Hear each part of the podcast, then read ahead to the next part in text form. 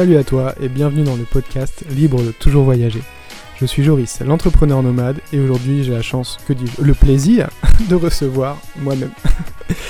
en fait, euh, vous étiez beaucoup à me poser pas mal de questions par mail et sur Instagram aussi par MP où je suis, euh, je suis assez présent et je réponds beaucoup à vos questions et c'est souvent les mêmes qui reviennent. Donc j'ai décidé de faire un podcast FAQ pour vous en dire un peu plus sur moi, pour répondre directement à vos, questions. Donc c'est vous qui m'interviewez dans ce podcast. Avant de commencer à répondre à vos questions, j'aimerais déjà vous remercier pour me suivre et pour écouter ce podcast. Ça me fait vraiment très plaisir. Vous êtes de plus en plus nombreux. Et n'hésitez pas à en parler autour de vous, euh, à mettre une note, un commentaire sur iTunes. Ça m'aidera à être euh, écouté par le plus grand nombre, à être mis un peu en avant. Donc euh, n'hésitez pas à en parler autour de vous, tout ce que vous pouvez faire pour, euh, pour qu'on en parle le plus possible. Donc merci encore. Alors la toute première question du podcast, euh, elle vient d'Alexandra qui me l'a posée par Instagram, Alexandra du compte tout simplement.am, qui me dit Coucou, je suis dans une période de lassitude au niveau de mon poste. J'aimerais changer mais n'ose pas trop me lancer par manque d'expérience. T'as des conseils à me donner? Point d'interrogation. Euh, ensuite, ça va être dans. Je pense que je vais répondre dans la même, euh, la même réponse. Ensuite, elle me dit Quelle question tu t'es posée avant de quitter ton job? C'était réfléchi ou sur un coup de tête? Et comment tu t'y es pris pour devenir digital nomade? Alors, euh, Alexandra, pour te répondre, c'est quelque chose que j'ai beaucoup ressenti aussi de mon côté. Il y a peut-être 4 ou 5 ans, même plus, même peut-être 6 ans. Euh, ça faisait déjà. Euh, alors, je suis vraiment très nul pour les dates, je suis vraiment désolé. Moi, le temps passe à une vitesse euh, pas possible et je suis vraiment très, très, très mauvais pour les dates. Donc, je donne des à peu près. ça faisait 4 ou 5 ans que j'étais déjà dans mon job et j'avais pas trop de pas trop de vision d'avenir en fait à part reprendre la place du patron je voyais pas trop ce que je pouvais faire de plus dans la boîte donc j'ai dit à mon patron, bah voilà, j'ai besoin d'aller voir autre chose, j'ai envie de partir. Ça faisait déjà 4 ou 5 ans que j'étais là. Et lui, il n'a pas voulu que je parte, donc il m'a mis la carotte, l'augmentation, la voiture de fonction, les primes. Il a embauché quelqu'un pour m'aider, pour déléguer sur les tâches un peu chiantes. il m'a gardé avec la carotte. Euh, et moi, je me suis dit, bon, bah super, nickel, je reste. Et en fait, non, euh, quand tu es blasé par quelque chose, euh, c'est pas parce que tu vas gagner plus que, que, tu seras plus heureux dans ta vie. Si, as, si tu ressens le besoin de, de faire autre chose, de voir autre chose, il faut y aller, quoi. Il euh, n'y a pas que le travail dans la vie aussi. Tu peux être lassé par ton job et trouver d'autres occupations à côté qui, qui t'enchantent un peu plus, on va dire. C'est ce que j'ai décidé de faire en fait. Quand mon patron m'a retenu à l'époque, je me suis dit ok bon bah voilà mon cerveau il est pas euh, challengé comme j'aimerais qu'il le soit dans mon travail donc j'ai le challenger autrement et j'ai commencé à me former et à m'intéresser à l'immobilier c'est là que j'ai investi euh, dans l'immobilier, donc en achetant deux appartements en six mois. Donc il y a déjà eu un gros laps de temps de, formation. Je me suis formé pendant 7 ou 8 mois sur l'immobilier parce que c'est vraiment, un domaine où ce que tu sais, ou ne sais pas peut te faire gagner ou perdre des milliers d'euros en, un claquement de doigts. Donc c'est très, très important de se former, surtout dans l'immobilier. Et, euh, et, donc je me suis formé pendant à peu près 8 mois et après en 6 mois j'ai acheté deux appartements que j'ai mis en location et qui sont encore en location actuellement. Donc euh, ça, ça doit faire déjà 3 ans. Je crois le premier appartement, il a été acheté peut-être fin 2015 ou 2016. Donc euh, voilà, je me suis challengé le cerveau à côté. Donc mon travail, c'était de 8h à 18h tous les jours, enfin du, lundi au vendredi. Et, euh, et, le soir, le midi, bah, j'apprenais, je faisais des visites, je regardais les petites annonces, je m'occupais autrement. Euh, et, donc j'avais pris une formation à l'époque de Cédric Anissette sur l'immobilier. Et il y avait aussi une partie sur le business internet, et c'est là que j'ai commencé à m'intéresser au business internet. À la base, c'était surtout vraiment l'immobilier qui m'intéressait, et, j'ai commencé à m'intéresser un peu à internet, à voir les possibilités euh, qu'il y avait. C'était vraiment un, outil exceptionnel d'utiliser internet pour travailler en ligne. Euh, je ne connaissais pas encore toutes les possibilités qu'on pouvait faire. Pour moi, pour travailler sur Internet, faut être, euh, je sais pas, ingénieur, faut être, avoir fait des études vraiment dans le domaine. Alors qu'en fait, c'était une fausse croyance. Y a pas, on peut vraiment se former, trouver tout ce qu'on veut maintenant en ligne. Donc, euh, grâce à cette formation, ça m'a mis un, premier pied, on va dire, dans, le milieu d'Internet. et j'ai commencé à apprendre comme ça. Et en fait, ça, ça a commencé à me passionner, j'ai continué à apprendre, à apprendre, à apprendre et à lancer un premier business en ligne en parallèle de mon travail. Donc je faisais toujours mon travail salarié, de 8h à, 18h, mais le soir, bah, je travaillais avec, euh, avec ma femme sur des projets en ligne, et c'est comme ça que j'arrivais un peu à continuer à me challenger. Voilà, J'avais mon travail qui me, qui, qui me ramenait la sécurité de l'emploi, on va dire, euh, la sécurité d'avoir un salaire à la fin du mois, de pouvoir payer des factures et de me nourrir et de partir en vacances. c'était voilà, c'était pour ça et je me challengeais avec ce projet à côté qui me faisait un peu vibrer. Et, euh, et donc voilà, donc je, c'est, je me suis pas vraiment posé de questions en fait avant de quitter mon job. Euh, c'était vraiment un processus qui s'est fait un peu naturellement, voilà, en en apprenant à, créer des business en ligne, j'ai commencé à m'intéresser un peu au, monde du nomadisme digital, euh, à découvrir ce que c'était. En fait, j'ai commencé bah, tout simplement à m'intéresser à des, chaînes sur YouTube comme, comme Marketing Mania. Le marketing et la psychologie, un peu, ça, ça m'intéressait euh, toute la partie business m'intéressait et j'ai vu qu'il avait aussi un podcast euh, sur le nomadisme digital, bien que lui en fait il n'ait pas été vraiment nomade digital puisqu'il a lui il est parti une fois au Vietnam c'était et il est resté au Vietnam. Enfin je crois qu'il a fait Barcelone avant d'ailleurs. Euh, et finalement il est parti s'installer au Vietnam et là il a redéménagé à, Bangkok. Euh, donc c'est voilà, il faisait un podcast avec Paul, donc euh, Nomade Digital, je crois que ça s'appelle sur iTunes, vous pouvez le trouver le, podcast. Et j'ai commencé à m'intéresser à, ce mode de vie euh, comme ça, en me disant bah voilà, c'est vrai qu'avec ce business internet, en fait, une fois qu'il est lancé, t'as plus besoin d'avoir de bureau, tu peux travailler d'où tu veux. Donc euh, c'est comme ça que j'ai découvert ce monde. Et en créant donc ce travail un peu qui était même un peu un travail passion à côté, euh, sans vraiment de, gros objectifs, bah, j'ai vu que ça pouvait vraiment fonctionner et, qu'on pouvait s'en sentir un, salaire. Et ensuite, pour quitter mon job, bah, bah je m'étais dit, ok, là, je me donne, euh, je me donne tant de mois pour, euh, pour quitter mon travail, pour dire à mon patron que je, partais, pour qu'il ait le temps de se retourner un petit peu. Et en fait, l'expliquer dans un interview récent d'ailleurs sur la page Facebook Human Nudge. Euh, qu'en fait on est arrivé après les vacances euh, en septembre, je suis arrivé de, retour de vacances au travail. Et là bah, le patron il était super stressé parce qu'il avait des super euh, des mauvais retours du, comptable. Donc il était hyper stressé. Et ce que je peux comprendre quand tu as, bossé 30 ans de ta vie sur, sur un business et que tu te déglingues la santé au travail pour avoir des résultats et que les résultats sont pas là, voilà, c'est normal que tu sois stressé, que tu sois énervé, mais bon, lui, ça ressortait d'une telle façon qu'il engueulait un peu tout le monde pour un oui, pour un non. Euh, encore une fois, je peux pas lui en vouloir, hein, c'est normal. Et donc voilà, un jour, c'est tombé sur moi, il m'a engueulé pour, euh, pour rien en plus. Et je me suis levé, je lui ai dit, bah, je pars. Et ça s'est fait comme ça, donc euh, on, s'est arrangé pour que je parte assez rapidement. En plus, comme j'étais un des plus gros salaires de la boîte, euh, ça l'a arrangé aussi. Comme les finances n'allaient pas bien, il, a trouvé une solution de faire des grosses économies. Et, euh, voilà, maintenant, de son côté, enfin, la, boîte de son côté continue à, bien tourner sans moi. Comme quoi, personne est, irremplaçable. Tout le monde peut être remplacé, donc donc voilà, je suis parti de mon côté et euh, j'ai continué à bosser sur le premier business que j'avais créé avec ma femme. Et en parallèle, j'ai lancé mon compte entrepreneur nomade. Et depuis, j'ai relancé euh, d'autres business en ligne. Euh, voilà, donc c'était vraiment, pour te répondre à ta question, c'était sur un coup de tête. Comment je m'y suis pris pour devenir entre digital nomade? Bah, en m'inspirant d'autres personnes qui l'avaient déjà fait euh, à travers des podcasts, en lisant bah, la semaine de 4 heures qui m'a aussi beaucoup inspiré. Donc la semaine de 4 heures de Tim Ferriss, si tu écoutes les podcasts, on en a déjà pas mal parlé avec euh, d'autres personnes.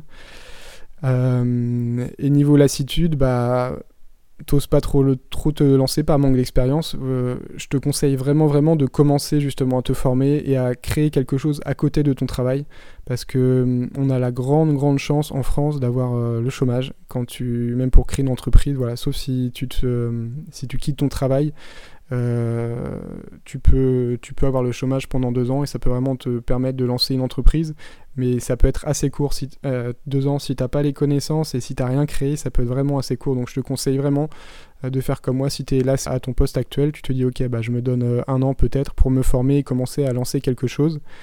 tu vas voir que déjà ça va, c'est assez excitant de se lancer dans une nouvelle aventure. Et quand tu vois que tu, commences à travailler pour toi, en étant à ton travail, là, faut se dire, ok, euh, c'est peut-être le moment que je parte.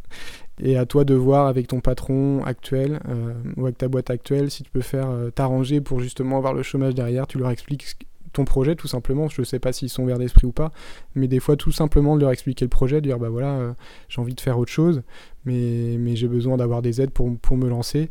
Euh, tu peux euh, éventuellement, alors c'est pas très légal, ne me balancez pas, mais faire un abandon de poste, c'est possible, ou, ou t'as as, d'autres façons en fait.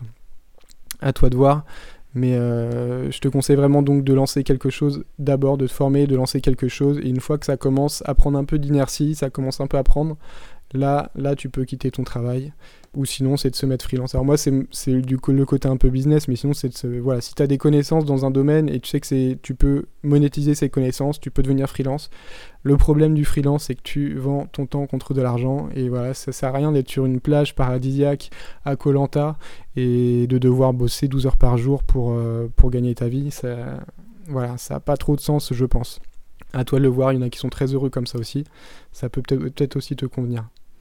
Donc j'espère j'ai répondu à tes questions. Ensuite, j'ai Ismaël euh, qui m'a dit Je voulais savoir si tu avais des notions de rédacteur web. Souvent, je reçois tes mails et c'est super bien fait. Ah, merci beaucoup, Ismaël. Euh, j'espère que tu reçois bien mes mails. Si tu reçois pas mes mails, c'est qu'ils sont dans, euh, dans les spams. alors, des notions de rédacteur web, pas vraiment. Alors, pour moi, le rédacteur web, c'est quelqu'un qui sait faire du SEO, donc du référencement naturel pour qu'on trouve des articles par exemple ou du contenu sur Google et qui sait faire des articles intéressants pour avoir un taux de rebond faible. Alors c'est peut-être un peu technique. Donc le SEO, c'est toutes les techniques qui te permettent de référencer un article sur le web. Et le taux de rebond, c'est en gros le nombre de personnes qui arrivent sur cet article et hum, qui repartent tout de suite. En fait, si tu as un mauvais taux de rebond, c'est que les gens arrivent sur cet article, ils lisent trois lignes, ça les intéresse pas, ils repartent. Donc quelqu'un qui est un bon rédacteur web, à mon avis, enfin selon moi, c'est quelqu'un qui est bon SEO et quelqu'un qui est, capable de faire des articles intéressants. Alors je n'ai aucune notion de rédacteur web, enfin je me suis pas forcé, formé sur ça. Par contre, je me suis euh, formé au SEO. Euh, ça c'est quelque chose de très très très important. Je suis en train de me former dessus sur le SEO. Et ensuite, je me suis surtout formé, on va dire, sur euh, euh, l'écriture marketing, euh, le fait de convaincre des personnes par le texte. Alors, faut savoir que moi j'étais très très très mauvais en rédaction. Euh, voilà, je faisais des phrases à la à rallonge. J'avais plein de, on va dire, des tics verbaux à l'écriture. Et voilà, des, des, phrases à rallonge. Alors, je me suis formé dessus. J'ai fait une grosse formation de Romain Collignon sur le copywriting. Alors le copywriting, c'est l'art justement de, on va dire, de vendre avec des mots. Euh, et c'est quelque chose qui me passionne, donc j'ai lu pas mal de livres sur le sujet aussi et, pas mal d'articles sur Internet. Alors je vais te donner quelques petites, euh, des petites pépites qui peuvent t'aider si toi aussi qui écoutes en ce moment le podcast, ça t'intéresse d'en savoir un peu, plus sur le copywriting. Par exemple, moi tout à l'heure j'ai acheté euh, à ma grand-mère, là je suis en Espagne en ce moment, j'ai acheté Pronto. Pronto c'est magazine un peu genre comment, des trucs euh, comparables en France, genre Closer, tu vois, c'est de la merde. c'est de la merde. Et en fait, il y a plein de publicités à l'intérieur. Et moi, je, je le feuilletais pour regarder les publicités et regarder justement comment les publicités étaient faites. Ça, ça m'intéressait, tu vois. Le mec est un peu, un peu bizarre dans sa tête. Moi, j'ai donné quelques pépites, des, vraiment des choses qu'il faut absolument savoir si tu veux vendre, euh, on va dire, en faisant des textes. Euh, même pas que en faisant des textes, hein, ça fonctionne aussi euh, si tu es un commercial et que tu parles à, des clients, pour convaincre, on va dire. La première chose à savoir, c'est à connaître, c'est AIDA, A-I-D-A. Euh, le A, c'est l'attention, c'est capter l'attention de la personne. C'est la première chose que tu veux faire quand tu fais un, texte publicitaire ou que tu veux vendre quelque chose à quelqu'un. Ensuite, le I, c'est intérêt, susciter l'intérêt. Donc, voilà, susciter l'intérêt tout simplement. Le D pour déclencher le désir. Et le dernier A, faire un appel à action. On va dire c'est une structure euh, universelle pour convaincre quelqu'un. Moi, mon but quand j'envoie un mail, c'est de te convaincre de cliquer sur le bouton. C'est pas plus enfin c'est même pas que pour vendre, hein, juste pour euh, un podcast. Euh, si j'arrive pas à te convaincre à cliquer sur le bouton, bah mon, mail il, il a pas été bon quoi. Donc euh, capter l'attention, on va dire que ça va être avec le, titre du mail tout simplement. Mon but, le but du titre du mail, c'est que tu ouvres le mail. Ensuite, susciter l'intérêt bah, avec les premières phrases, ça va te dire de, quoi ça parle, est-ce que ça va t'intéresser d'écouter ce podcast? Ensuite, déclencher le désir, bah, à moi de te, te faire comprendre que c'est vraiment très intéressant ce qu'il y a dans le podcast pour toi, que tu vas apprendre des choses, ça va te faire voyager, ça va te faire rêver, ça va te motiver, ça va t'inspirer. Et ensuite, l'appel à l'action, c'est clique ici maintenant. c'est ça l'appel à l'action. Est-ce que je peux faire le plus beau mail si je te dis pas clique ici, tu cliqueras pas ici. Donc voilà, l'appel à action, c'est toujours très très très important. Il y a beaucoup de personnes qui, oublient, qui l'oublient. Chaque contenu sur le web doit avoir un objectif, un appel à l'action. Que ça soit un article, une page de vente, n'importe quoi.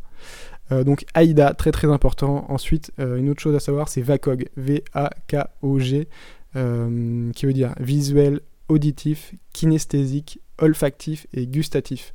Ça, ça vient un peu de la PNL, la programmation neurolinguistique. En fait, c'est euh, voilà, quand on parle à quelqu'un, c'est utiliser des mots, des verbes qui rappellent nos sens, parce qu'on, nous les êtres humains, voilà, on, vit grâce à nos sens. Et il y a des personnes qui vont être plus visuelles, des personnes qui vont être plus auditifs, et ainsi de suite. Donc voilà, utiliser des verbes de toucher, de la vue, de parler de couleur, de goût, d'odeur. Euh, ça, ça aide la personne à, à vraiment euh, rentrer dans ton texte et à vivre ton texte. Donc c'est important d'utiliser ça, VACOG, V-A-K-O-G. Ensuite, il y a une partie de storytelling. Euh, la storytelling, c'est le fait de raconter des histoires. Ça, c'est pareil. Depuis la nuit des, temps, on vit à travers des histoires, en fait. Pourquoi on regarde Netflix? Parce qu'il y a des histoires dedans, des choses qui nous font vibrer. Pourquoi euh, on va au cinéma, on regarde la télé, on lit des livres. Voilà, c'est pour, avoir des histoires. C'est quelque chose de très très important dans la culture, euh, c'est quelque chose d'universel en fait, sur Terre, c'est les, les, histoires, on vit à travers des histoires.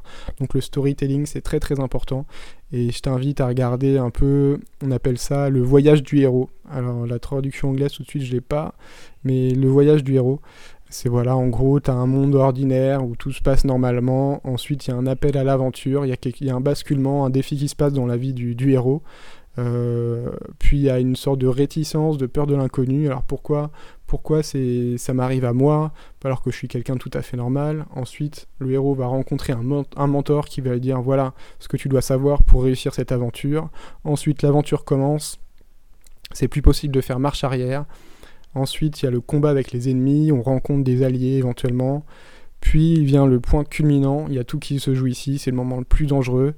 Après, il y a l'épreuve ultime. Alors là, c'est le moment où le héros affronte la mort, il a deux doigts de tout perdre. Et finalement, pour finir, il réussit, il s'empare du Graal, euh, l'objet de sa quête, et, il réussit son aventure. Cette structure-là, tu la retrouves dans tous les bons films, dans tous les bons livres, dans toutes les bonnes histoires, et c'est quelque chose qui est très utilisé aussi dans la vente. Et si tu veux te souvenir d'une bonne histoire, ou, transmettre une bonne histoire, il faut, il faut que ça ait cette structure-là, quoi. Là, ça me fait penser justement, il y a peut-être deux jours, j'ai regardé sur YouTube l'interview, un interview de DJ Snake, euh, un des plus grands DJ en ce moment, euh, qui est mondialement connu, qui fait des, milliards de vues, je pense, sur, euh, sur YouTube, que tu es obligé de connaître. si tu connais pas, mais où vis-tu, quoi? Donc euh, voilà, j'ai regardé un, un, de ses interviews et il racontait justement son histoire et sa structure, c'était exactement ça, quoi. Il vient de nulle part, en région parisienne, il a rencontré un, DJ, euh, je sais même plus lequel, qui lui a appris les bases, puis il est parti aux États-Unis, puis il a tout perdu, il était à deux doigts tout arrêter, il a dit allez je fais une dernière chanson, c'est la dernière avant que je me remette à, bosser comme tout le monde. Et finalement, cette, cette chanson, c'est devenu un carton. Et voilà, c'est exactement la même structure. Toute bonne histoire d'avoir cette structure-là. Euh, donc on a vu Aida, Vacog, Storytelling. Alors désolé si ça vous intéresse pas, mais moi ça m'intéresse alors j'en parle. Autre petite pépite, euh, ça je l'ai apprise de Russell Bronson. Russell Bronson c'est le créateur de ClickFunnels. ClickFunnels c'est un logiciel qui permet de faire des tunnels de vente. Aussi simple que ça. D'ailleurs, ma formation InstaBoost, ma formation sur Instagram, elle est faite sur ClickFunnels. Et ma page de capture aussi, où tu télécharges mon e-book euh, libre de toujours voyager, est aussi faite sur ClickFunnels. Et donc, Russell Bronson, euh, ce qui m'a appris à travers un de ses livres, c'était le yes sentence. La question où tu es obligé de répondre oui, en fait. C'est de rajouter dans tes textes ou quand tu parles à quelqu'un des, des, questions qui sont complètement fermées où tu sais que la réponse sera oui. Tu tournes la question d'une certaine façon que la réponse est oui. Par exemple, tu es d'accord avec moi, n'est-ce pas? Et la personne va dire oui. Enfin, bon, faut que tu faut avant que tu, tu l'aies amené à penser qu'il était d'accord avec toi. Mais voilà, c'est de mettre souvent des, des, questions où la, où la réponse sera oui, parce qu'une personne qui dit plusieurs fois oui, en fait, dans sa tête, à la fin, elle est plus amenée à dire oui, à cliquer sur le, le bouton de l'appel à l'action ou de payer quelque chose. donc je pense d'ailleurs, tu peux aller voir ma page de vente euh, de la formation InstaBoost, j'ai dû caler quelques yes sentences dans mon texte et aussi peut-être un petit peu euh, du le voyage du héros où je raconte un peu mon histoire euh, sur la publicité ma la publicité Facebook pourquoi j'ai lancé un compte Instagram quels étaient les, les, avantages du compte Instagram. Je pense que sans le faire exprès ça doit reprendre un peu le story l'histoire du storytelling. Euh, donc, donc voilà quand le marketing, en fait, c'est ça, c'est ces bases-là. Et puis ensuite, bah, j'ai tout simplement, grâce à Instagram, en faisant des posts Instagram, on est limité à 2000 caractères. Et 2000 caractères, c'est vraiment très court pour faire passer une idée. Donc, euh, souvent, quand j'écris mes posts, je fais un premier jet. Voilà, j'ai une idée, je sais où je veux aller, je sais euh, ce que j'ai envie de partager, quelque chose qui m'a aidé à avancer, quelque chose qui m'a aidé à, aller plus loin, à progresser, quelque, voilà, quelque chose que j'ai vraiment envie de, partager pour, euh, pour motiver d'autres personnes, pour inspirer d'autres personnes. Euh, j'ai le sujet, j'ai une structure à peu près dans ma tête, je l'écris, et après je me rends compte que ça fait 3000, 3500 caractères, et donc je coupe, je coupe, je coupe, je coupe.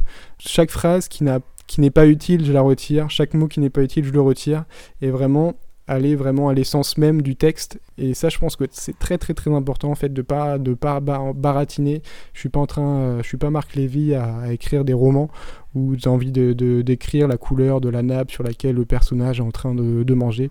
Non, j'ai voilà, j'ai une idée à faire passer et donc vraiment de simplifier. Et Instagram, ça m'a beaucoup aidé avec ça parce que j'étais plutôt du genre à à faire des tartines quand je faisais euh, à l'époque où je devais écrire pour faire des, dissertations ou je sais pas quoi quand j'étais écolier ce qui ne me réussissait pas vraiment parce que j'étais pas un très bon élève en français. Donc j'espère que j'ai répondu à ta question. Donc pas de formation directement rédacteur web mais si quelqu'un est intéressé pour faire une formation rédacteur web, euh, j'ai mis un lien dans le podcast avec Valérie Salki, euh, c'était qui, voyage, euh, qui est nomade digital en famille avec ses enfants aussi, et elle qui est rédacteur web et qui apprend à devenir rédacteur web. Donc dans ce podcast-là, tu trouveras toutes les informations si toi tu as envie de devenir rédacteur web. Ensuite, Ismaël qui m'a posé cette question, pourquoi as-tu décidé de commencer à voyager? Alors honnêtement, on m'a un peu forcé. c'est pas moi qui avais envie de voyager spécialement. J'étais pas. Enfin, pour moi, euh, euh, déjà à l'école, euh, voilà, je, m'étais toujours dit pourquoi apprendre l'anglais? Je vais travailler en France. moi, ma passion, c'était d'être dans la nature. je voulais travailler à l'ONF, dans les, dans les forêts. Et je me suis dit jamais je vais avoir besoin d'apprendre l'anglais, quoi. Donc, bêtement, quel idiot j'étais. je me mettrais des baffes maintenant s'il me renvoyait plus jeune. Et, donc non, j'étais pas un grand voyageur. Hein. J'ai de la famille en Espagne, pour ça d'ailleurs que je suis en ce moment en Espagne. J'ai de la famille en Espagne et c'est seule euh, fois où je partais à l'étranger en fait. Euh, tous les étés, j'allais euh, j'allais un mois en Espagne chez mes grands-parents, voir des cousins et, c'est tout. L'hiver, on allait au ski et c'était les, les, seules vacances quoi. mes, autres grands-parents sont en France et enfin étaient en France. Et, voilà, j'avais jamais voyagé à part en classe une fois à Venise. Et ensuite, j'ai rencontré euh, Madame entrepreneur nomade, qui elle était déjà une grande voyageuse, qui avait déjà beaucoup voyagé, et elle, elle se voyait pas vivre sans voyager, et elle a tout à fait raison. Donc c'est elle qui a commencé à me faire un peu bouger, et voilà, quand tu commences à voyager, euh, c'est un peu comme une drogue, quoi. T'as toujours envie de voir plus, de, de, voir autre chose, de découvrir des choses.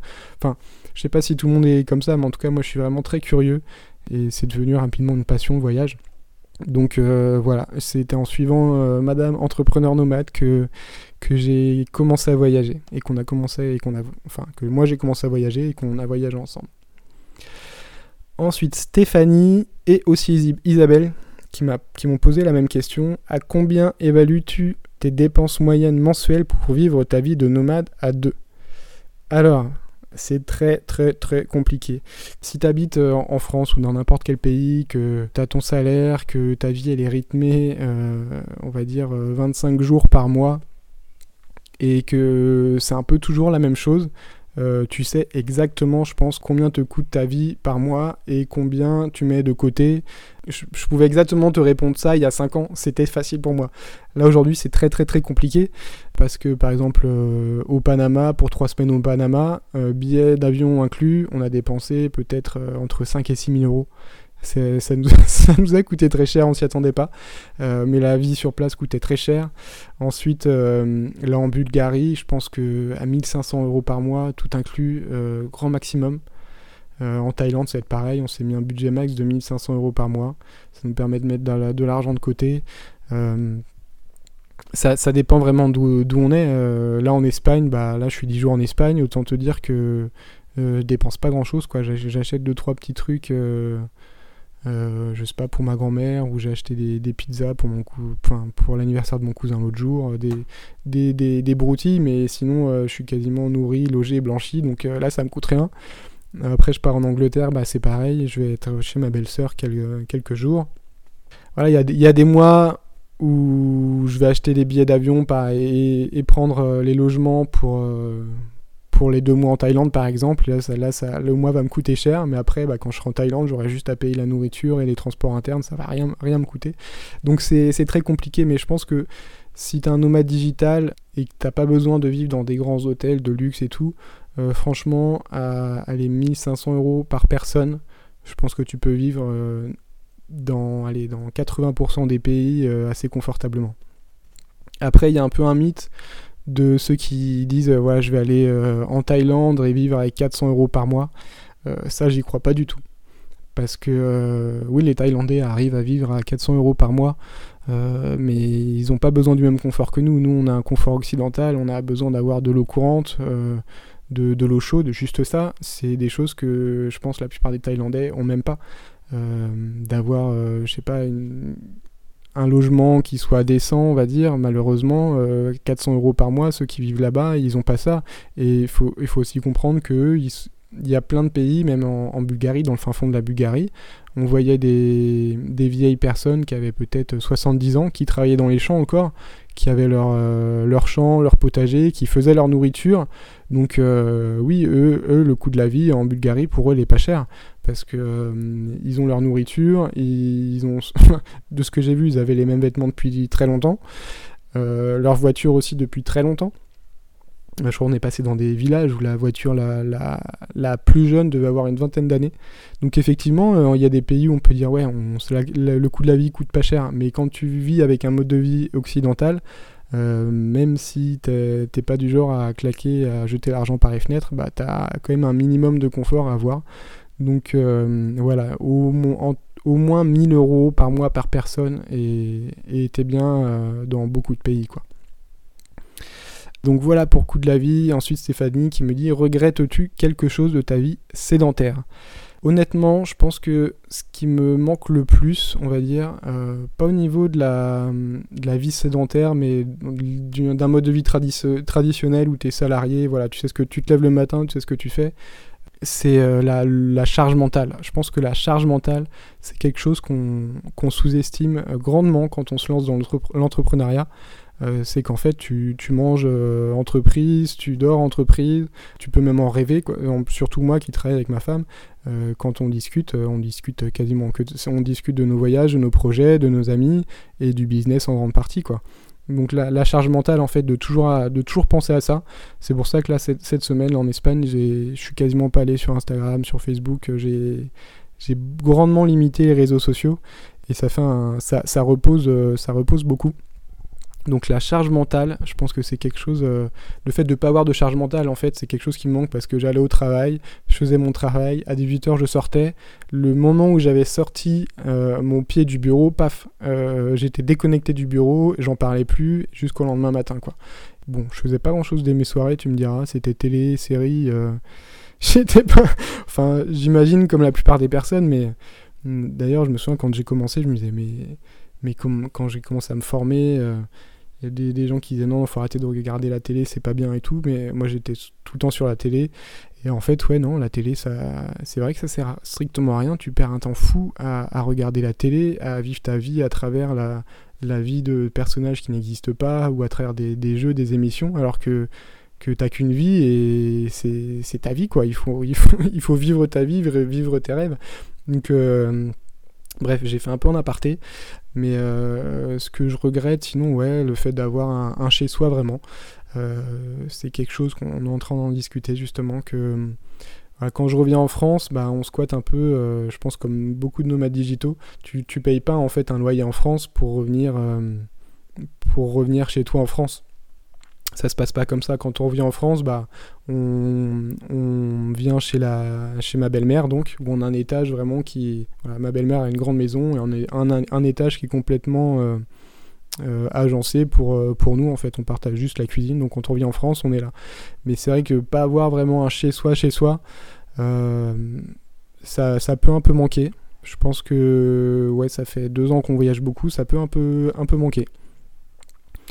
Ensuite, Stéphanie, tu me dis tu as 33 ans. Effectivement, j'ai 33 ans. Combien d'enfants aimerais-tu avoir et quand? Alors là, alors là, très bonne question. Euh, je suis pas du genre à faire des plans comme ça. Euh, combien d'enfants? Alors ça, j'en sais rien. Tu peux dire j'ai envie de faire 4 enfants, t'en fais un et tu dis mais quelle, j'allais dire quelle horreur. C'est moi qui suis horrible en disant ça. J'imagine le pire, mais voilà, je sais pas atteindre peut-être que tu peux être très heureux avec un, enfant. Et, voilà, tu ressens pas le besoin d'en faire plus. Ou peut-être que tu dis, ah bah, j'aimerais bien lui faire un petit frère ou une petite sœur. Euh, et paf, t'en fais un deuxième. Je, je pense pas que ça soit quelque chose qui se calcule, ça, de le nombre d'enfants. Comment on peut décider le, nombre d'enfants qu'on a envie de faire à l'avance? Non, moi, je vois pas ça, je vois pas ça comme ça. J'ai des amis qui sont enfants uniques, qui sont très, très heureux, euh, qui ont quatre frères et sœurs, qui, qui sont très heureux, qui ont fait autant d'enfants, qui sont très heureux. Euh, des amis qui ont un seul enfant, qui veulent pas en faire plus ou qui en veulent en faire, deux. moi, je me vois vraiment pas faire de plan. Je sais pas comment on peut, on peut calculer ça à l'avance.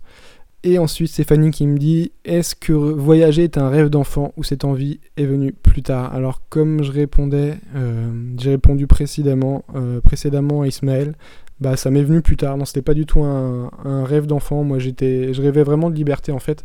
Ah, j'ai grandi en dans région parisienne, mais dans un petit bled euh, de campagne avec 170 euh, habitants.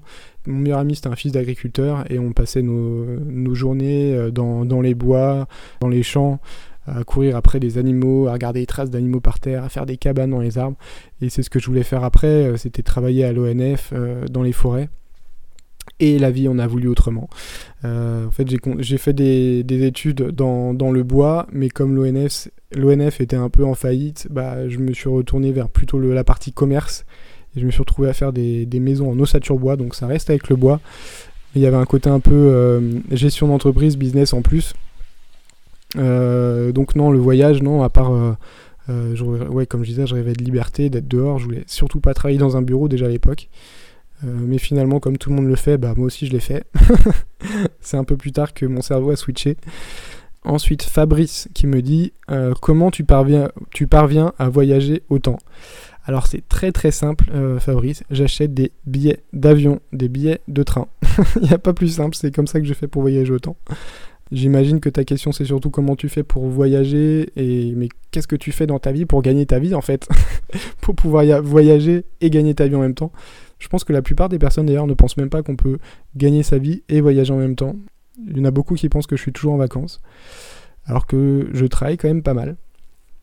Euh, donc oui, je travaille en ligne, comme je disais au début. Euh, bah, j'ai un peu investi dans l'immobilier, ça me rapporte un peu d'argent et surtout euh, des business en ligne en fait.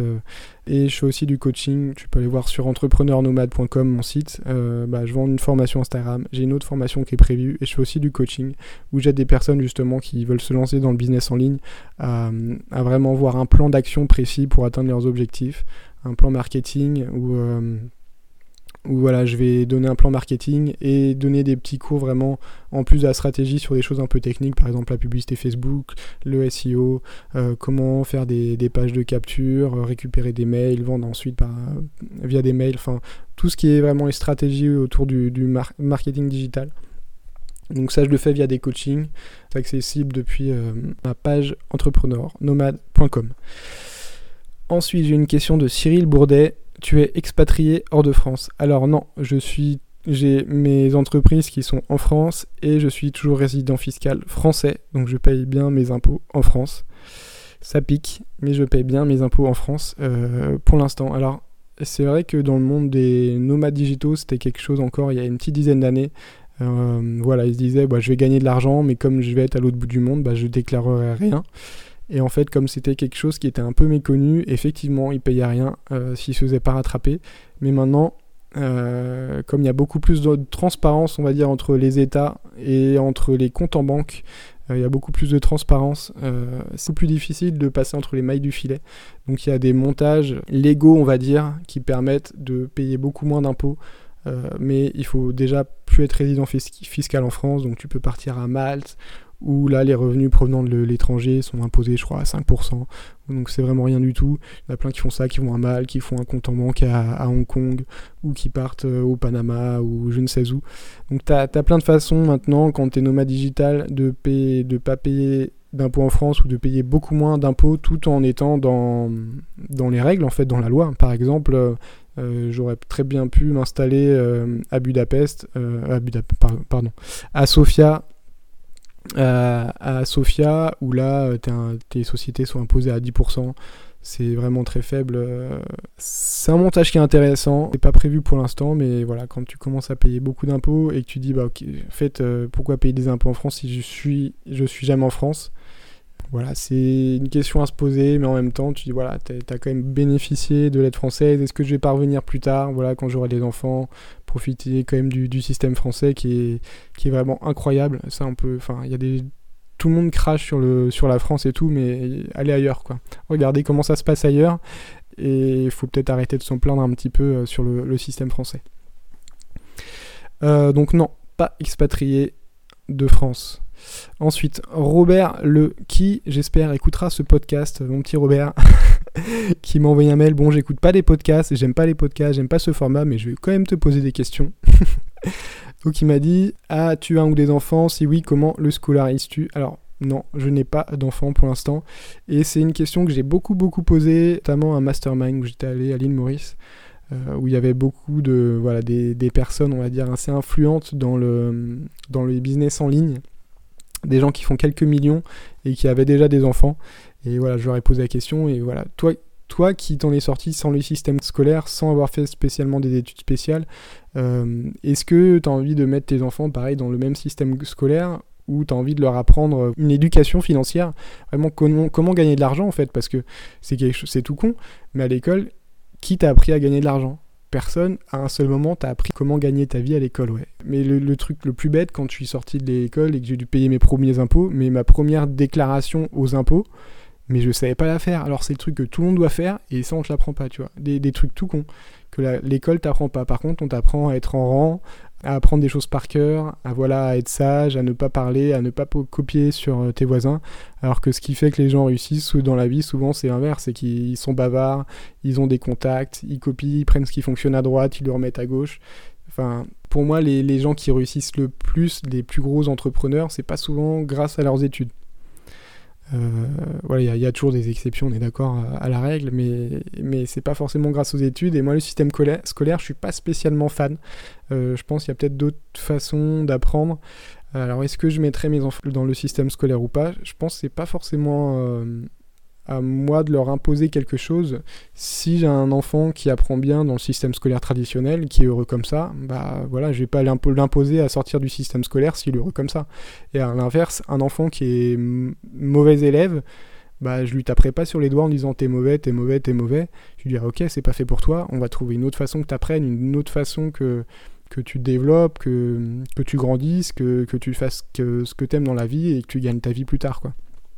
Donc voilà, le, comment les scolariser, je ne sais pas encore. On verra le moment, le moment venu. Et encore une fois, on, a toujours des, plein d'idées euh, préconstruites, préfaites, et puis une fois le moment venu, euh, euh, peut-être que ça sera complètement différent. Je ne je suis pas du genre à faire, à faire des plans comme ça, à dire ah, il faut absolument m'y tenir. Pareil, j'étais allé voir au Panama des, euh, des amis qui ont deux filles qui sont pas scolarisées à l'école, qui font l'école à la maison. elles étaient hyper épanouies, ces gamines, elles, sont superbes, très très intelligentes, euh, elles s'intéressent de beaucoup de choses et voilà, elles, travaillent peut-être 3, euh, heures par jour le matin à faire des cahiers, à apprendre d'une façon différente, quoi, tout simplement. Mais elles apprennent et elles sont très très intelligentes et, et très épanouies. Ensuite, encore Robert et Chris Travels m'a posé la même question. Il vit où Joris dans 10 ans? Euh, je sais pas où je vis dans 8 mois, les mecs. Comment tu veux que je sache où je vis dans 10 ans? Aucune idée. Euh, alors pour le coup, j'en ai un un petit peu parlé en tout début, c'est que on aimerait bien se poser un petit peu plus, on va continuer à voyager, mais en ayant un, pied à terre vraiment à nous, où on, s'y sent bien. Et pour le coup, je pense qu'on s'est beaucoup plus à Sofia. On, s'est dit, voilà, on serait vraiment pas mal à Sofia. Mais pour le coup, on va sûrement venir euh, dans la région de Valence. On aimerait bien venir en fait s'installer un petit peu à Valence et que ça soit un pied à terre à Valence et continuer à voyager, mais mais différemment en fait. Pas, pas autant parce que c'est assez fatigant au final. Quand tu as voyagé beaucoup pendant deux ans, tu as envie de te poser un petit peu, quitte à repartir après. Donc voilà, on s'était dit pourquoi pas Valence. Euh, en plus, bah, j'ai de la famille ici, j'ai ma grand-mère euh, qui a bientôt la 92 ans. Donc euh, plus ça va, plus elle va avoir besoin d'avoir des gens à côté pour s'occuper un peu d'elle. Donc euh, ça serait euh, la bonne occasion de, passer un peu plus de temps avec elle et de, venir un peu dans le secteur. Donc voilà, peut-être qu'on passera un peu plus de temps à Valence l'année prochaine, ou peut-être qu'au final, tu vas, comme tu verras sur Instagram, ça sera complètement différent. Mais, mais voilà, donc je sais pas exactement où je serai l'année prochaine, donc dans 10 ans, je sais pas du tout. Peut-être que j'aurai un ranch avec des chevaux en Argentine. Peut-être que j'aurai une petite case euh, sur une île paradisiaque ou euh, quoi que j'aime pas trop le sable en fait. Oh, je, je sais pas, je sais pas du tout, honnêtement, je sais pas. Ensuite, alors Isa, une femme digitale qui m'a aussi posé pas mal de questions. Quelle est la meilleure formation en ligne que tu aies pu faire? Alors, c'est compliqué parce que j'en ai fait quelques. On va parler des gros. J'ai fait plein de petites euh, formations, par exemple, comment créer une boutique euh, Shopify. Bon, ça c'était une petite, formation, elle était très complète d'ailleurs, très intéressante. De Lionel Invest sur Udemy. Une petite formation sur LinkedIn, c'était sympa. Après, j'ai fait des, vraiment des grosses formations de plusieurs milliers d'euros, euh, notamment QLRR de Cédric Anissette, qui était vraiment très complète, qui, voilà, niveau mindset, on va dire, pour qu'on commence à apprendre des bases et à penser différemment, elle est très bien, mais après tu vas devoir toi-même creuser dans ce qui t'intéresse le plus et là où tu vas aller voir plus loin. juste avec la formation, je sais pas si tu peux devenir un gros gros gros euh, investisseur immobilier ou si tu peux devenir un très bon e-commerçant ou quelqu'un qui fait des business en ligne. Mais par contre, tu auras vraiment les notions pour se dire, ok, bah, avec ça, je sais où aller et approfondir.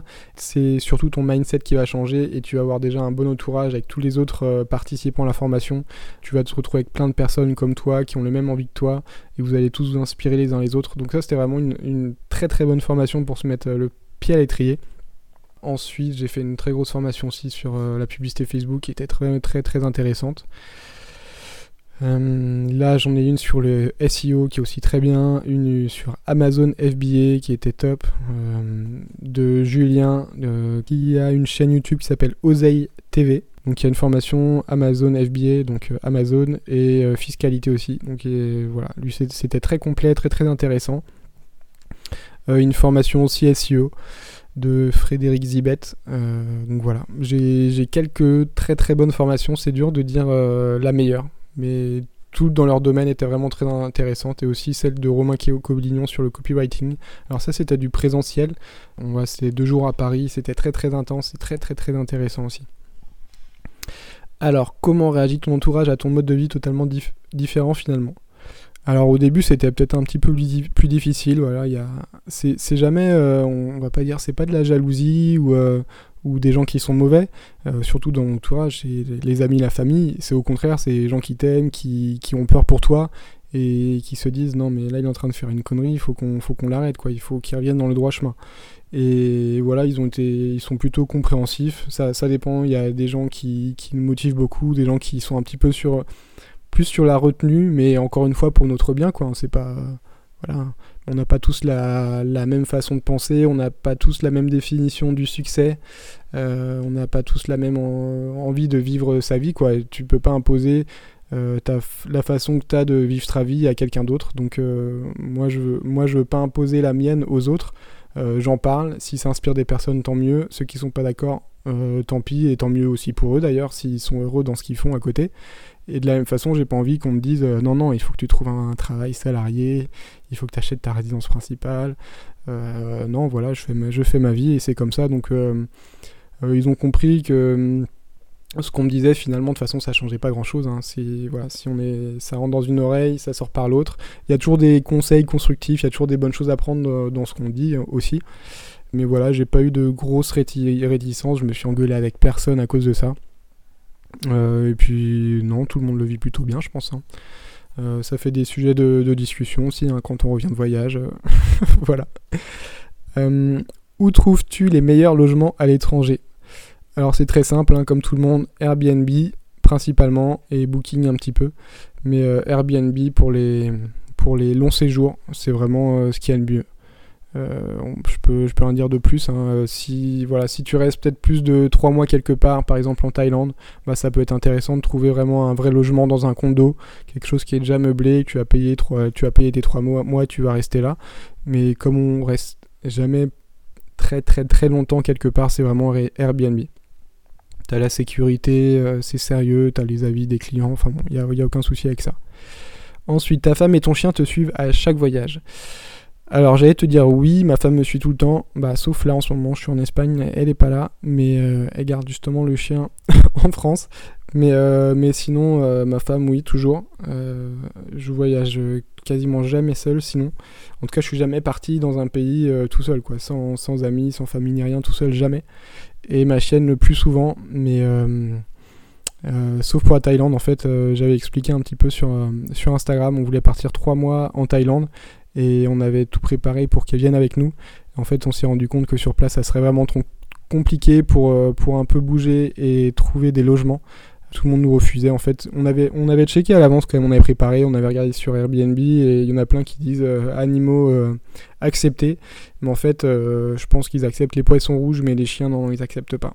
Donc on, s'est débrouillé pour finalement, bah, on va laisser la chienne à notre belle-mère pendant. Euh, on devait partir trois mois, on a changé nos billets pour rester euh, finalement que deux mois, euh, pour pas la laisser trop longtemps et, la récupérer après. Ensuite, combien de temps travailles-tu en moyenne par jour? Alors c'est pareil, pas. c'est très difficile. On va dire qu'il y a. Déjà, je travaille tous les jours.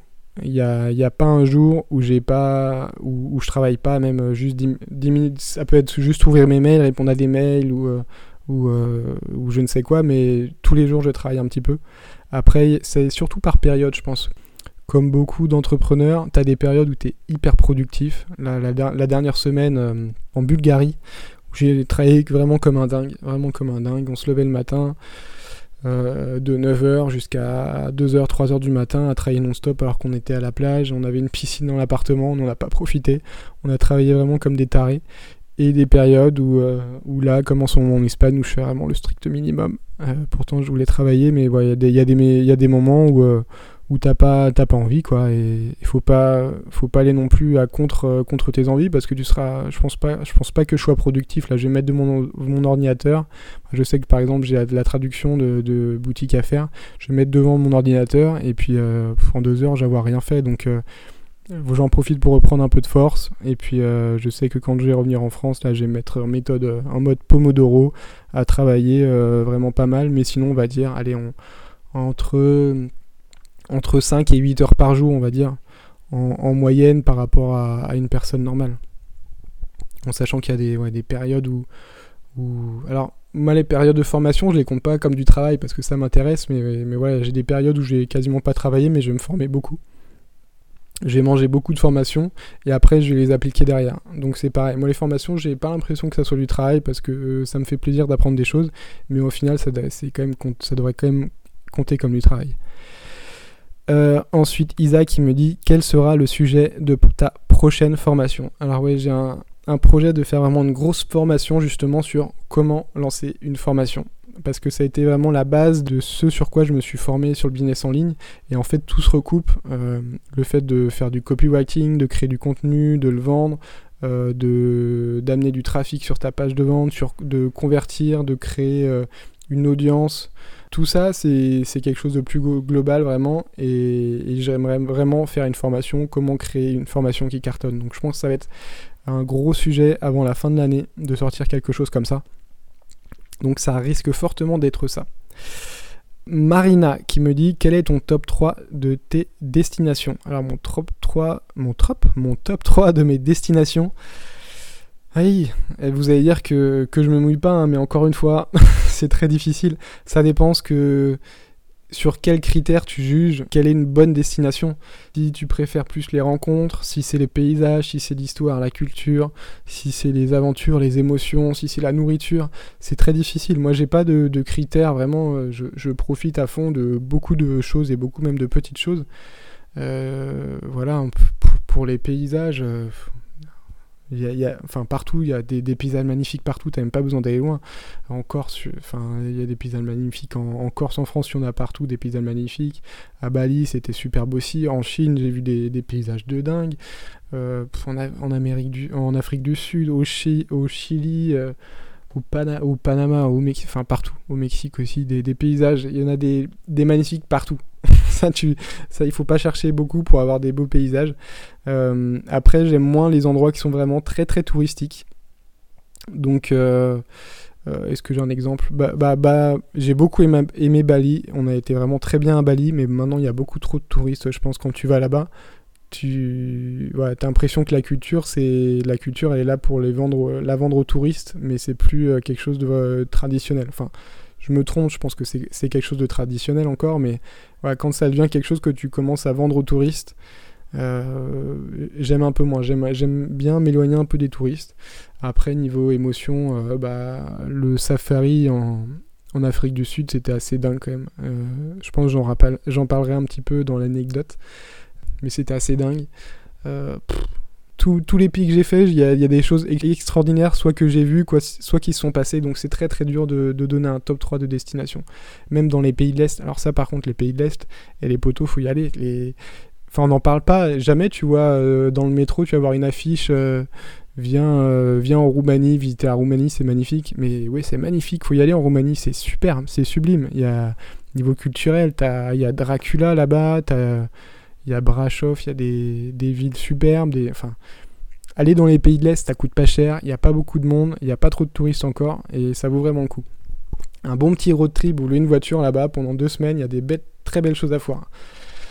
Ensuite, j'ai Mike qui m'a posé une question. Bonjour Joris, ma question est simple mais compliquée en même temps. J'ai envie de tout plaquer et partir de France. D'ici un mois, je vais avoir la chance de toucher la somme de 50 000 euros. Que ferais-tu avec cette somme pour tout plaquer et repartir de zéro? Petit détail, mais qui selon moi a de l'importance, j'ai 50 ans. J'attends avec impatience tes conseils. À très vite, Mike. Alors, Mike, euh, je pense qu'avec 50 000 euros, euh, tu peux, je sais pas les taux de rendement, ce que ça peut donner, mais tu soit les placer et, vivre. Je sais pas si tu peux déjà avoir une partie de ta retraite ou je sais pas du, je sais rien d'autre sur ta situation, mais voilà. Moi, si aujourd'hui j'avais 50 ans, 50 000 euros qui arrivent, ce que je fais, c'est j'investis dans l'immobilier.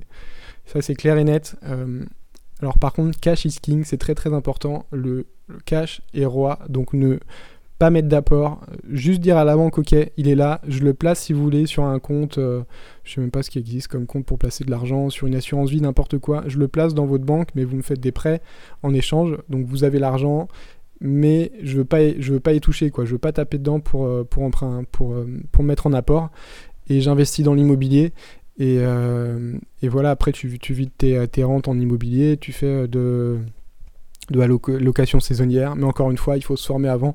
Euh, ne te, n'investis pas dans l'immobilier si tu n'as jamais investi avant. Si tu sais pas investir dans l'immobilier, si tu n'as jamais appris à investir dans l'immobilier, commence peut-être par te former sur comment investir dans l'immobilier. Et euh, alors, c'est pas fait pour tout le monde, mais. Euh, mais voilà, si tu as, si as cet esprit un peu investisseur, c'est vraiment ce que je conseille et part après dans un pays où le coût de la vie est moins cher. Typiquement, alors y a, je peux pas dire où partir, mais euh, voilà, il y, a plein de gens qui partent en Asie du Sud-Est. Alors attention parce que effectivement le coût de la vie est moins cher, il y a des beaux paysages, tout ça. Mais euh, tu as un problème de culture, c'est pas fait pour tout le monde. Enfin un problème. Tu as une différence de culture, c'est pas fait pour tout le monde. Tout le monde peut pas vivre dans, dans un pays où la culture est complètement différente. Euh, après, tu peux aller, comme je disais, dans les pays de l'Est, ou même euh, il y en a qui s'installent, je sais pas, au Portugal, c'est très beau, il fait souvent beau, la vie est moins chère aussi là-bas. Donc, euh, tu peux partir à la retraite avec 1000-1500 euros de rente, c'est largement possible, quoi. Mais bon, tu vas devoir travailler un peu, tu vas, si tu investis dans l'immobilier, ça va être dur de partir tout de suite, avec tes 50 000 euros sous le bras. Mais si tu pars juste avec tes 50 000 euros sous le bras en disant, bah, je vais aller, voilà, vivre, par exemple, je sais pas, à Bali, euh, louer un truc pour 400 euros par mois et puis vivre sur place, euh, bah, les 50 000 euros, ils risquent de partir quand même. Quoi. Il, faut, il faut les placer au moins. Qu'ils te fassent des petits, euh, c'est 50 000 euros. Achète des, en fait, il faut acheter des actifs tout simplement. Donc des choses qui te rapportent de l'argent. Euh, voilà, j'espère que j'ai répondu à ta question. Ensuite, Nerly qui me dit Salut Joris, en fait j'ai beaucoup de questions mais je vais essayer de minimiser. Alors qu'est-ce que ça te fait de voyager autant et d'être son propre patron? Euh, Alors c'est cool, je vais pas dire le contraire. Euh, c'est cool, hein, c'est quelque chose dont j'ai rêvé de faire ça pendant plusieurs années. Une fois que tu le fais, bah c'est cool, c'est top. Euh, franchement, je pourrais, ça va être dur de, de revenir. Enfin, ça dure même impossible, je pense, de revenir à bosser dans un bureau pour quelqu'un. C'est, je pense pour moi, ça serait impossible. Je, je sais pas de quoi l'avenir est fait, mais actuellement, je pense que ça sera très difficile. Euh, la chose, par contre, que, que, je tiens à préciser, c'est que euh, tout le monde est fait comme ça. C'est qu'on s'habitue à tout, on se lasse de tout. Et, et c'est vrai pour le voyage, pour l'argent. Euh, tout le monde dit que voilà, si, si, je gagne le jour où je gagne 5000 euros par mois, bah, je serai tranquille. Euh, je serai tranquille toute ma vie. Mais en fait, non, on, se lasse de tout. C'est comme un, enfant qui a un cadeau à Noël. Euh, trois semaines plus tard, il n'y joue plus à son cadeau. On est tous pareils en fait. Quand tu t'achètes une nouvelle voiture, tu es super content, tu roules avec, tu es content, elle est belle. Et puis euh, voilà, six mois après, bon bah c'est ta voiture, c'est tout, c'est devenu normal en fait. On s'y habitue. Et, et un mode de vie, c'est exactement pareil. Le fait de beaucoup voyager, en fait, on s'habitue à tout, ça devient normal c'est quelque chose qui est devenu qui devient normal et c'est plus aussi kiffant enfin c'est difficile c'est quand même hyper hyper kiffant t'en profites c'est super. Il y a des, matins tu te lèves tu te fais ah et quand même purée c'est quand même bien on est quand même bien. Il faut surtout regarder où t'étais là où t'en étais il y a trois ans et, et ça te rappelle qu'il faut en profiter encore plus. Mais on s'habitue à tout on c'est aussi quelque chose quoi c'est je sais pas comment l'expliquer euh, clairement, est-ce que j'étais clair? Faut, faut pas se dire que tu donnes un objectif et une fois que tu l'as atteint, aïe, euh, c'est le paradis pour le reste de ta vie. Non, tu as toujours envie d'avoir plus, d'avoir différent, de changer, de tester de nouvelles choses. Une fois que tu es arrivé à ton objectif, faut continuer et, et c'est pas une fin en soi d'être euh, de toujours de voyager beaucoup et d'être son propre patron. Il y a, d'autres choses autour. Quoi. Me dit aussi, est-ce qu'il t'est déjà arrivé d'être bloqué quelque part? Alors non, et franchement, ça me fait pas peur du tout. On va dire que ma plus grosse limite, c'est de pas avoir de pas avoir d'argent, de pas de voilà, d'être bloqué quelque, part et de pas avoir de carte bleue. Là, là, je commencerai à flipper un peu parce que c'est vraiment très très loin de ma zone de confort. Même si je sais, euh, par exemple, Capitaine Rémi que j'ai interviewé, lui, euh, il est capable de, de partir en autostop avec vraiment très très peu d'argent et lui, ça lui, ça lui fait pas peur, ça. Moi, c'est encore une limite qui est vraiment très, c'est encore très loin de ma zone de confort. Et d'être bloqué quelque part euh, sans carte bleue, là ça, me, là, ça me stresserait un peu, je pense. Mais par contre, euh, si je suis bloqué n'importe où, que j'ai ma carte bleue, bah, bah ok, voilà, euh, je vais à l'hôtel, enfin, j'en sais rien. Être bloqué quelque part, j'imagine, dans un pays. Non, non, ça, ça, ça me dérange pas, quoi il n'y a aucun souci. Euh, par contre, d'ailleurs, ça risque de fortement de m'arriver en Thaïlande. Parce que comme je te dit tout à l'heure, on a diminué notre séjour. Tant de checker, en fait, on pensait que le visa c'était à partir de 3 mois. Donc on a décalé, on y sera 61 jours en Thaïlande. Et en fait, le visa, c'est à partir de 1 mois. Et il faut un truc supplémentaire, je crois, à partir de 60 jours pile poil. Donc on ne sait pas si on va faire la démarche supplémentaire, il faut aller sur place. Euh, euh, dans des bureaux pour et payer 150 euros par tête, je crois, pour, pour rallonger un peu le visa. Et franchement, est-ce qu'on va avoir la motivation d'y aller sur place Ou est-ce qu'on risque de payer une amende pour ressortir Ou est-ce qu'on va se faire bloquer? Je ne sais pas. Mais peut-être que je vais rester bloqué en Thaïlande.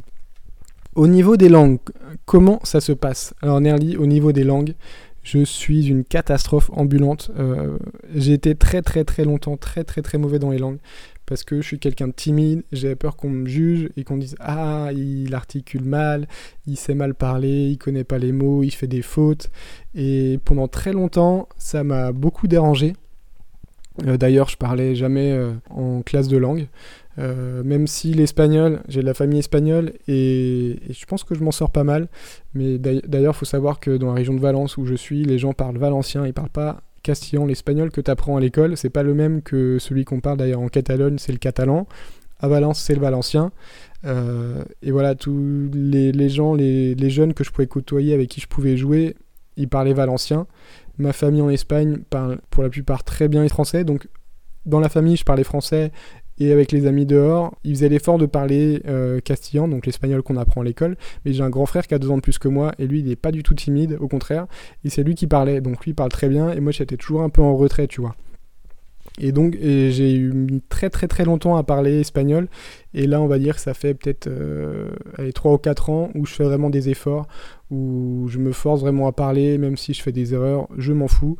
Euh, et pareil pour l'anglais. L'anglais, en fait, le fait J'étais très mauvais jusqu'à il y a encore 3 ans. Et là où j'ai commencé vraiment à me former, en fait, quand tu veux te former sur, euh, sur euh, le business en ligne, sur Internet, le meilleur contenu, c'est les Américains qui le produisent, ils ont de l'avance sur nous.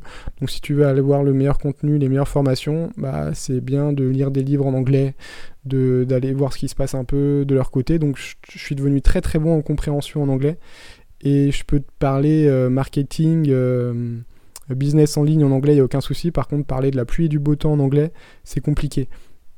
Surtout quand c'est des, des, Anglais qui parlent. Mon, mon beau-frère est anglais et lui, quand il parle avec son accent, j'ai beaucoup de mal. Par contre, dans n'importe quel pays euh, où il parle anglais, voilà, il parle avec un accent, il parle beaucoup plus lentement.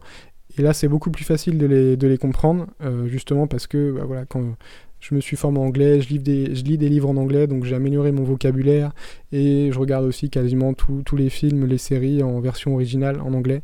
Donc ça aide beaucoup vraiment pour la compréhension. C'est quelque chose que je conseille d'ailleurs de, regarder des films et des séries euh, en version originale. Ça aide vraiment pour la compréhension. Sinon, je suis incapable de, parler vraiment, d'avoir une, une discussion intéressante en anglais, quoi. Même en espagnol, je suis quand même un peu limité, j'arrive mieux à me faire comprendre. Mais euh, voilà, il manque quand même du vocabulaire. Mais ça pose pas de souci en fait. Déjà, le fait, le fait d'avoir peur de faire des erreurs et d'avoir un accent, j'ai eu un déblocage, je crois, quand on m'a dit une fois que l'accent français était vraiment très très sexy. Et je me dis, mais ouais, en fait, c'est vrai que voilà, si t'as un italien, qui, un italien ou un espagnol qui te parle en français avec un accent, c'est quand même vachement sexy. Hein. Et nous, ça doit leur faire le, même effet inverse. Donc en fait, il n'y a pas de honte à avoir. Euh, celui qui doit avoir honte, c'est celui qui fait pas l'effort de parler. Celui qui fait l'effort de parler, il doit pas avoir honte, au contraire. Et si quelqu'un essaye de juger, bah dis ok, bah toi tu sais, qu'est-ce que tu sais parler? Dis-moi, qu'est-ce que tu essaies de faire dans ta, vie pour, pour parler avec plus de personnes? Souvent les gens qui, jugent, bah ok, mais ils en savent pas plus que toi. Donc euh, non, non, euh, j'essaie vraiment de faire des efforts, de, d'essayer de parler. Euh, et puis plus tu parles, plus ça vient, quoi, en toute façon. Mais euh, non, non, de toute façon, si tu sais parler déjà l'anglais, tu te débrouilles. Même dans le fin, le fin fond de la Chine, voilà, on s'est débrouillé en faisant des gestes. Même là, on était chez le vétérinaire en Bulgarie. Et on est chez le vétérinaire qui parlait pas du tout anglais. Ben, on a sorti, a sorti son téléphone, Google Traduction. D'ailleurs, je tiens à préciser, euh, mes chers amis de chez Google, si vous écoutez ce podcast, votre Google Traduction bulgare-français est vraiment très très mauvais. C'était pas terrible, mais on a réussi à se faire comprendre, voilà, avec des gestes, avec Google Traduction, avec un peu de vocabulaire. Donc on se débrouille toujours, ça c'est la, la langue, c'est vraiment pas un souci. Donc merci Nali pour tes questions. Et ensuite, je crois que c'est la dernière question de Arnaud qui me dit Bonjour Joris, juste pour que tu cibles au mieux tes réponses à mes questions, voici mon descriptif. J'ai 37 ans, je suis marié, j'ai 3 enfants, en CDI ouvrier depuis 12 ans, voici mes questions. Je débute dans l'investissement immobilier après une formation. Donc déjà, félicitations de te former, de te lancer, c'est vraiment très très très bien, félicitations. Et plus j'avance dans le business et plus je me pose la question de rester en France. Sécu, mutuelle, statut social quand on est expat sont des sujets qui ne sont pratiquement pas traités sur le web. As-tu des infos? Entre parenthèses, Sécu, international, etc. Et dans quel ordre faire les choses pour garantir le confort de ma famille et ne pas avoir de mauvaises surprises Merci pour ton retour car ces infos ne sont pas si faciles à trouver. Alors ouais Arnaud, pourquoi elles sont pas faciles à trouver ces informations? Parce que là tu me parles surtout de hum, tout ce qui est niveau sécurité, mutuelle. Alors déjà, autant dire que je crois que je n'ai pas de mutuelle. Euh, moi, je suis vraiment pas quelqu'un de sérieux sur ça. Jusqu'au jour où j'aurai un pépin et là, je vais m'en mordre les doigts. Mais je suis pas sérieux sur ça. Donc, euh, tout ce qui est niveau sécurité, mutuelle, tout ça, c'est pas facile à trouver. Effectivement, parce que chaque cas est différent. Si moi, je vais dans une assurance et toi, avec ta situation, tu vas avoir la même assurance, ils vont pas te proposer les mêmes contrats, les mêmes choses. Parce que on est vraiment complètement différents et chaque, situation doit avoir des spécificités, des spécificités. Voilà pourquoi tu trouves pas beaucoup de contenu et c'est difficile d'en trouver. Alors moi, de ce que je connais, Alors je fais pas de publicité parce que je sais pas du tout ce que ça vaut, mais ce qu'on voit le plus souvent, ce qui revient le plus souvent euh, pour les assurances mutuelles qui, concernent les Français à l'étranger, il y a l'assurance Marco Polo. Euh, ça c'est Valérie qui en avait parlé aussi dans un, podcast. Euh, ça c'est une assurance spéciale Tour du Monde je crois qui n'est pas très chère. C'était une vingtaine d'euros par personne. Mais encore une fois, qu'est-ce que ça prend en compte euh, Dans quel cas c'est intéressant ou pas de l'avoir Je ne sais pas. Ensuite, celle qu'on voit beaucoup aussi, c'est Chapka Assurance pour les travailleurs à l'étranger, les voyageurs, les backpackers. Donc Chapka Assurance, je mettrai les liens en dessous. Et ensuite, j'avais vu une vidéo il y a pas mal de temps de Maxence Rigotier, qui lui d'ailleurs était expatrié euh, à Malte pour des raisons fiscales. Et je crois qu'il est parti en. Il doit être en Estonie là comme Raphaël Carteni que j'ai interviewé aussi dans ce podcast, qui est aussi parti euh, expatrié en Estonie. Et donc euh, Maxence, il parlait de son assurance euh, qui apparemment est très très très bien, qui est une assurance internationale et de la marque April et qui s'appelle Magellan. Donc ça, c'est des assurances apparemment, une assurance qui est, qui est pas mal, qui, lui coûtait à l'époque, on a fait cette vidéo, je crois, dans un peu plus de 1000 euros par an. Et voilà, il était remboursé au premier euro. Et enfin, il disait quand il venait en France, c'était mieux que, que, la Sécu sociale. Quoi. Mais bon, encore une fois, je m'y connais pas beaucoup. Après, quel ordre faire les choses pour garantir le confort de ma famille? Je peux donner l'exemple de, de, mon ami qui est parti s'expatrier au Panama avec toute sa famille. Lui, il est parti là-bas en premier pour faire tout ce qui était paperasse. Euh, voilà, tous les se, déclarer là-bas, dire qu'il venait s'installer, trouver un logement, trouver des bureaux pour son entreprise, mais déjà trouver un, logement. Et tu avais un petit peu le souci là-bas, euh, là-bas tu, devais, tu dois donc euh, ouvrir un compte bancaire, euh, trouver un logement et avoir une assurance. Et en fait, à chaque fois, pour l'un, il demandait des, papiers de l'autre. En fait, bah, la banque, il te demandait un, un, justificatif de domicile. Et, pour avoir le domicile, il demandait un papier comme quoi tu avais un compte bancaire, tu vois le truc. Donc euh, voilà, lui il est parti quasiment un mois ou deux mois en avance pour mettre tout ça en ordre. Et il a passé beaucoup de temps à faire la queue euh, dans les administrations panaméennes qui sont bien bien plus lentes que les administrations françaises. Là-bas c'est tranquille. Donc voilà, il allait sur place avant. Il s'était déjà bien, bien euh, informé avant sur ce pays-là, avant d'y aller. Donc il savait un petit peu comment ça se déroulait avant d'aller sur place. Il n'est pas arrivé complètement touriste. Euh, voilà, il arrive sur place, il savait qu'il devait aller euh, trouver un avocat, aller ouvrir un compte en banque, trouver un logement. Voilà, il arrive sur place, il a fait tout ça, et après il a fait venir sa famille avec les valises, quelques, tu peux faire venir aussi tes meubles. Donc voilà, l'ordre, c'est déjà trouver l'endroit qui t'intéresse le plus, en sachant que si tu investis dans l'immobilier, et que tu vas à l'étranger, c'est juste pour partir de la France. C'est pas une question fiscale parce que si tu as de l'immobilier et que ta principale source de revenus euh, est en France, de toute façon tu seras imposé, tu auras des, des impôts sur tes revenus fonciers et tu seras imposé en France. Donc si tu veux partir à l'étranger juste pour une raison fiscale, euh, c'est faut pas investir, euh, investir dans l'immobilier, à moins que ton investissement immobilier soit une une petite part de tes sources de revenus et que tu une plus grosse source de revenus vraiment principale à côté et qui, qui ne vient pas en France, en fait, dans une entreprise française. Mais si tu veux partir juste pour le mode de vie, le style de vie, bah, il faut déjà trouver euh, où aller vivre. Euh, et c'est pas évident en fait. le monde est tel. Je suis, enfin, je suis bien placé pour te lire. C'est pas évident de savoir où tu veux vivre parce qu'il y a des endroits qui peuvent te faire rêver et tu arrives là-bas et tu te rends compte qu'en fait, non, c'est pas le style de vie qui te fait rêver. Et hum, voilà, tu as, toujours cette question de culture, qu'on est habitué à avoir un certain mode de culture et qu'on n'est pas. Voilà, il y a peut-être des endroits où avec euh, ta, ta, façon de penser, ta façon de vivre, tu seras vraiment très bien tu aurais même pas pensé. Donc euh, il faut visiter, il faut peut-être faire un peu de tri. Tu peux aller sur des sites comme Nomadlist pour regarder un peu les coûts de la vie, un petit peu euh, ce qu'en disent les gens qui sont sur place. Mais voilà, il faut déjà savoir où tu vas aller. Une fois que tu sais où tu vas aller, bah, il faut aller faire les démarches pour voir comment tu t'installes là-bas. Euh, tout ce que tu as à faire et ensuite rapatrier la famille. Et Sécu, bah, allez voir donc Assurance Marco Polo, Chapka Assurance et April Magellan. C'est tout ce que je peux te dire vraiment sur le sujet. Je sais pas si ça t'a beaucoup aidé, mais, euh, mais je suis pas un spécialiste euh, du sujet. Ensuite, alors il y a une question que j'aime bien poser. Est-ce que Joris, tu aurais une petite anecdote à nous à raconter? Euh, Alors moi, pour le coup, j'ai eu le temps d'y réfléchir. La plupart des, personnes à qui je pose cette question, c'est sur le vif, vif, du sujet, ils ont un truc qui leur vient à la tête et pas film de balance.